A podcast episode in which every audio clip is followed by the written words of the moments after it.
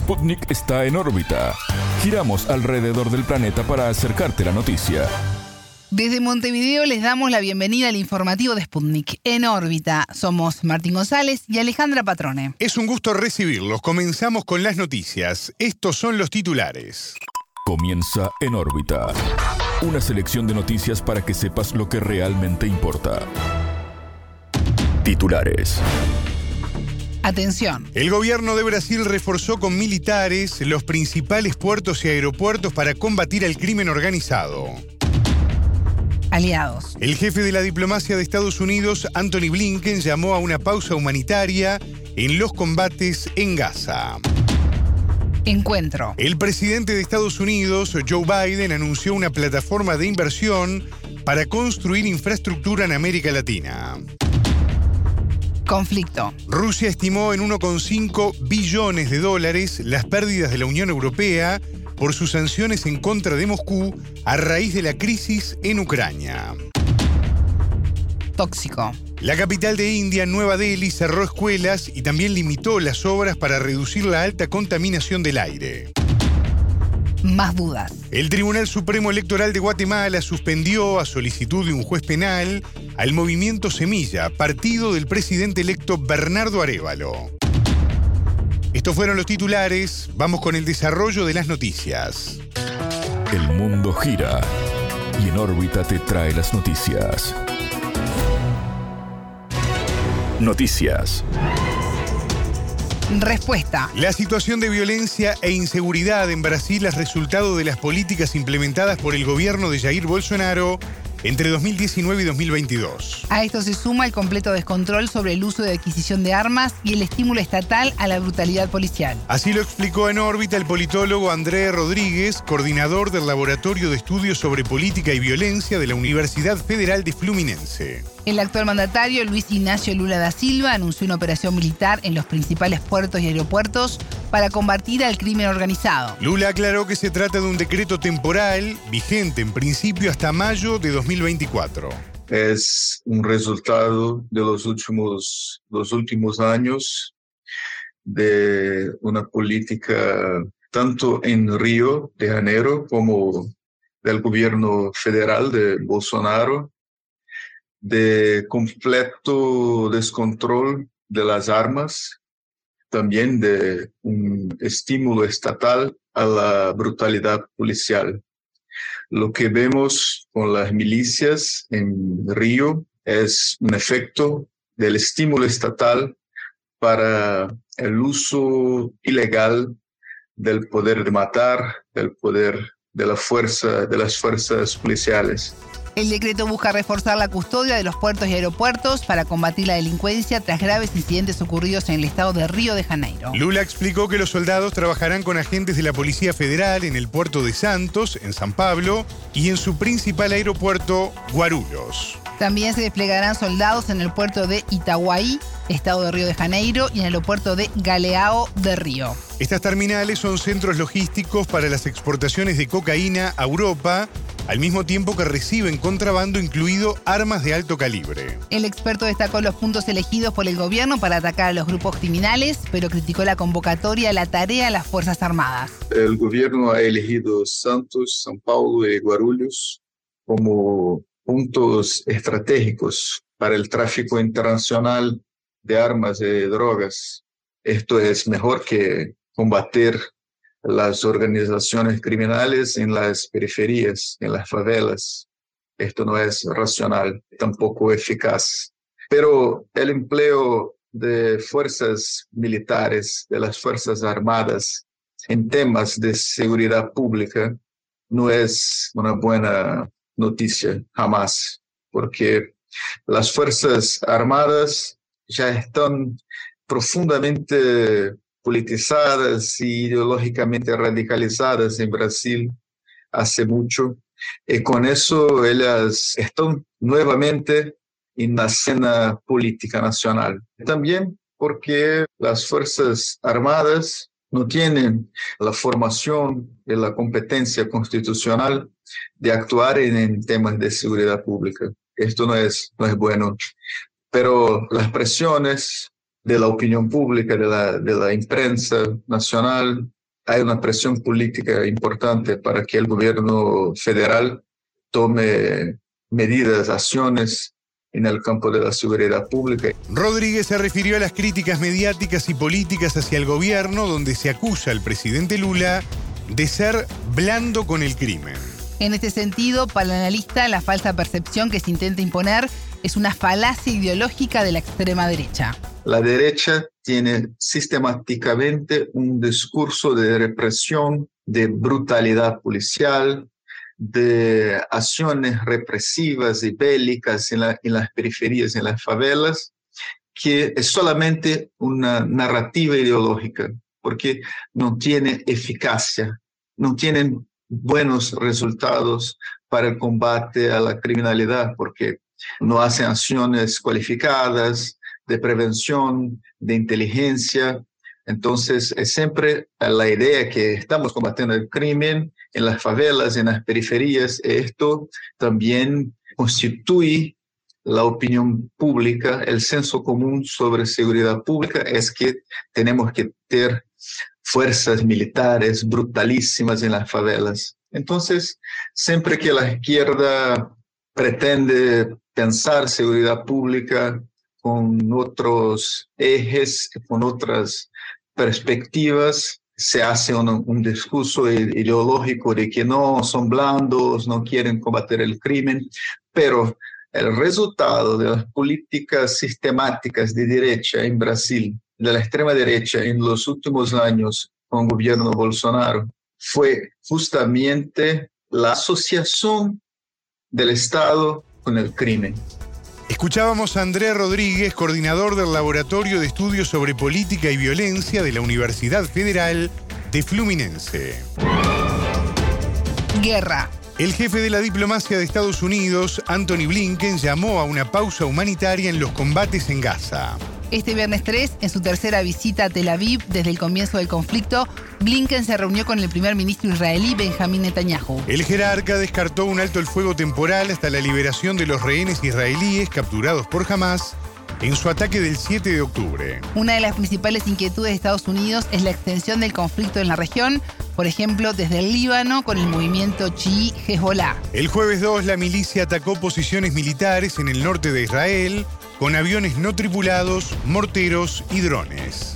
Este viernes 3, su líder, Hassan Nasrallah, indicó que la operación de Hamas en Israel del 7 de octubre fue 100% palestina, sin participación de Hezbollah o de Irán. Más de 2 millones de personas llevan 20 años viviendo bajo una agresión asfixiante en Gaza y nadie hace nada al respecto, agregó.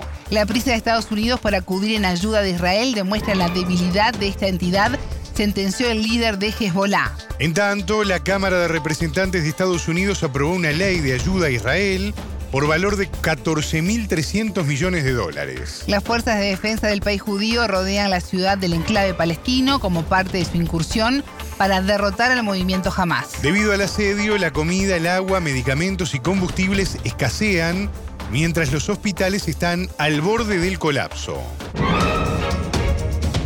Encuentro. El presidente de Estados Unidos, Joe Biden, anunció una plataforma de inversión para la construcción de infraestructura sostenible en América Latina. El mecanismo será en conjunto con el Banco Interamericano de Desarrollo, BID, y buscará fortalecer cadenas de suministro críticas en la región, dijo el mandatario. Su anuncio fue en el marco de la cumbre de la Asociación para la Prosperidad Económica de las Américas, realizada en Washington este viernes 3. Se trata de la primera reunión de la alianza impulsada por Washington el año pasado tras la Cumbre de las Américas en Los Ángeles. Del encuentro participaron presidentes y altos funcionarios de otros nueve países, como Uruguay, Costa Rica, Perú y Chile. Además de Canadá, Colombia, Ecuador, República Dominicana y Barbados. Biden afirmó que la meta es aprovechar el potencial económico de las Américas y hacer del hemisferio occidental la región económicamente más competitiva. Spundi conversó con el analista internacional argentino Sergio Cesarín. En primer lugar, el objetivo es de alguna manera continuar con las reuniones multilaterales como fue la Cumbre de las Américas que se realizó el año pasado.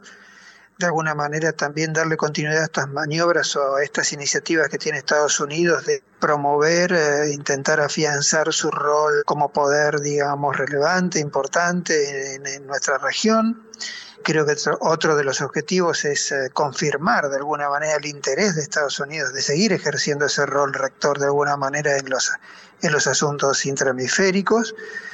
Creo que el cuarto objetivo es sin duda operativamente, digamos, ¿no? porque todo esto está muy bien desde el punto de vista simbólico, pero desde el punto de vista práctico es ofrecer, me parece, alternativas para el desarrollo y la evolución económica de nuestras regiones a través de bueno, de a lo mejor facilidades al comercio, inversiones, canalización de financiamiento. Y me parece que también otro de los objetivos, evidentemente, desde el punto de vista ya de los criterios o acciones diplomáticos en términos geopolíticos, tiene que ver con de alguna manera seguir o tratar de contener o influir en todo el proceso de avance que China ha tenido a nivel, a nivel hemisférico. El entrevistado consideró que la intención de Estados Unidos con esta cumbre es competir con la iniciativa de la Franja y la Ruta impulsada por China. A través de este plan de cooperación en comercio e infraestructura, el gigante asiático logró una significativa presencia en la región. Desde el punto de vista de la voluntad de participar y de contrarrestar los avances en, cuestiones de infraestructura crítica, desde ya Estados Unidos tiene esa voluntad. Que lo pueda hacer, sí lo puede hacer, pero me parece que durante estos últimos años ha estado, en, no digo en inferioridad de condiciones, pero sí ha tenido que competir con un actor muy fuerte desde el punto de vista financiero y como dije antes, desde el punto de vista de los acuerdos eh, bilaterales que China ha formulado con los países de la región. Es un camino que Estados Unidos puede desandar, es decir, puede mejorar su participación a nivel regional, sí, tal vez no tanto sobre proyectos de infraestructura física, pero sí seguramente sobre muchos eh, aspectos que tienen que ver con infraestructura tal vez digital, nuevas tecnologías, telecomunicaciones, 5G. Me parece que ahí puede haber muchísimo más, más interés porque, bueno, siempre las empresas estadounidenses han sido y son proveedoras confiables en la región. Otro de los temas, eje del primer encuentro de la Asociación para la Prosperidad Económica de las Américas, fue la migración. Desde una perspectiva general, el problema de las migraciones se suele entender como un problema de expulsión poblacional por distintos motivos, ¿no? Eh, pero básicamente me parece que la perspectiva de esta cumbre lo que persigue es tratar de alentar el desarrollo local en cada país como para eh, disuadir, eh, atenuar los flujos migratorios que buscan Estados Unidos como la meca para la subsistencia económica. Entonces la perspectiva sería de por supuesto que los flujos migratorios no van a desaparecer y la presión migratoria hacia los Estados Unidos no va a desaparecer por una cuestión primero objetiva, la riqueza y la capacidad de la economía estadounidense de generar riqueza. Y el interés de muchos países, de muchos ah, migrantes de salir de las condiciones de extrema pobreza y la vulnerabilidad en la que están en sus países. Pero bueno, se entiende que a través del desarrollo de los países tal vez más pobres, más atrasados, esa pulsión a la emigración puede disminuir. Entonces, el desarrollo local no eliminará las migraciones, pero bueno, al menos atenuarlos para quitar presión, como dije antes, a las fronteras estadounidenses sería, sería uno de los objetivos tal vez de mínima de la cumbre. Escuchábamos al analista internacional argentino Sergio Cesarín.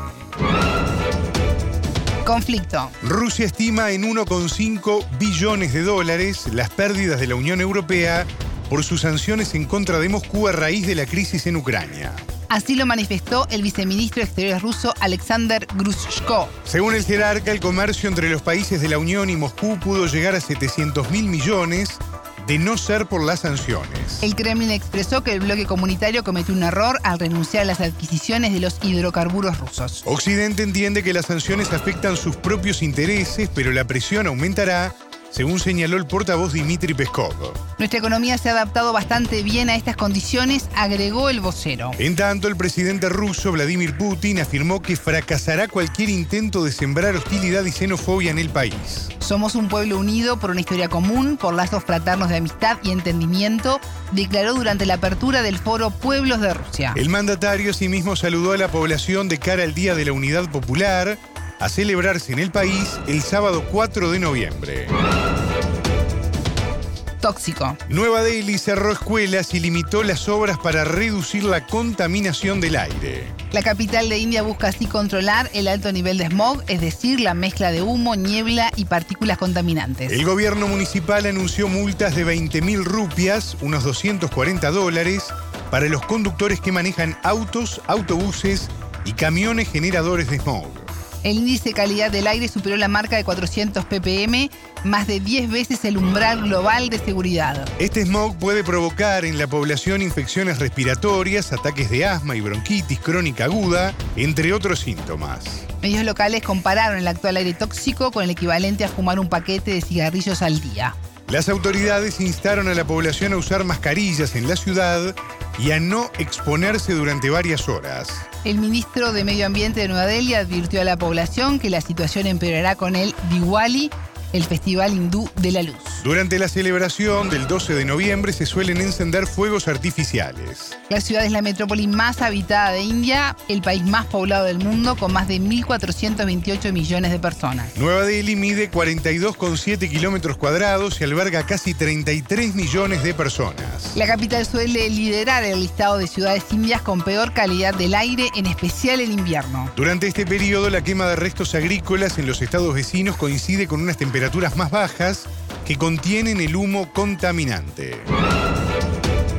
Dudas. En Guatemala, las presiones del Ministerio Público al Tribunal Supremo Electoral funcionaron y esto explica la inhabilitación al movimiento Semilla. Así lo afirmó en entrevista con En órbita Luis Mac, profesor de la Universidad Estatal USAC columnista de Plaza Pública. El Tribunal Supremo inhabilitó al partido político del presidente electo Bernardo Arevalo al acatar una orden dictada por un juez en agosto. La decisión responde a supuestas irregularidades en su inscripción, aunque los resultados electorales se oficializaron y Arevalo asumirá en enero de 2024. Lo que hace realmente es solamente acceder a la petición de un juez penal que desde julio había solicitado la suspensión temporal del partido Semilla, de la personalidad jurídica del partido Semilla, pero se había evitado esta decisión porque prevalecía la lógica electoral que planteaba que en época electoral no se puede suspender un partido político. Hace unas semanas se empezó a, dar la, idea de que el tribunal debía de extender el tema del proceso electoral hasta el 14 de enero, un poco para proteger al partido Semilla, pero los magistrados del Tribunal Supremo Electoral, aunque tenían la potestad de hacerlo, decidieron finalizar eh, el periodo electoral en la fecha que habían establecido al principio, que era justamente el 31 de octubre. Entonces, a partir del 1 de noviembre, la lógica penal se impone y por lo tanto se cancela el partido político. ¿Por qué el tribunal accede finalmente a esta petición y por qué en alguna medida decide suspender el proceso electoral? Me parece porque el mismo Ministerio Público empezó una serie de acciones para amedrentar y para obligar a los miembros del Tribunal Supremo Electoral a no, ya no intervenir con esta lógica. Básicamente ellos tienen también una serie de demandas y de procesos abiertos y esa intimidación creo que funcionó. La justicia informó que la decisión acatada por el tribunal resulta de investigaciones llevadas adelante por la Fiscalía liderada por Consuelo Porras. Según el analista, a pesar de cierta veracidad en las acusaciones, se percibe un exceso de la fuerza y abuso de poder. Hay muchas opiniones encontradas, pero lo que prevalece en la mayoría de juristas más renombrados es que esto fue una lógica de una instrumentalización política utilizando eh, algunas figuras legales, pero de una forma muy dudosa, estrictamente hablando, a pesar de que hay cierta veracidad en las acusaciones, pues la forma en que lo desarrollan y digamos plantearlo básicamente con esta lógica eh, de, criminalizar al partido utilizando la figura de crimen organizado, justamente diciendo esta es una, una institución o una, digamos, una red criminal, no se sustenta realmente. Eh, para tomarlo con consideración, la lógica digamos, de debilidad institucional y política de todos los partidos políticos en Guatemala determina que prácticamente no haya ningún partido presente, pasado o futuro que no haya incurrido en esta lógica de falsificar firmas. Aquí lo que hay que entender es en un país predominantemente eh, pasivo realmente en el ámbito político, en donde se identifica a los partidos políticos como algo peligroso, como un área realmente de una arena sucia que no nadie quiere meterse, conseguir las firmas y conseguir obviamente el apoyo ciudadano es una tarea titánica. Entonces, prácticamente todos los partidos vigentes tienen esos mismos vicios a los que se le ha imputado al partido Semilla. La lógica es por qué si todos los partidos tienen ese problema, ¿por qué solo contra el partido Semilla? A juicio de Mac, este episodio agrava aún más la crisis política del país centroamericano. A su vez, el docente puso en duda la transición hacia la investidura de Arevalo.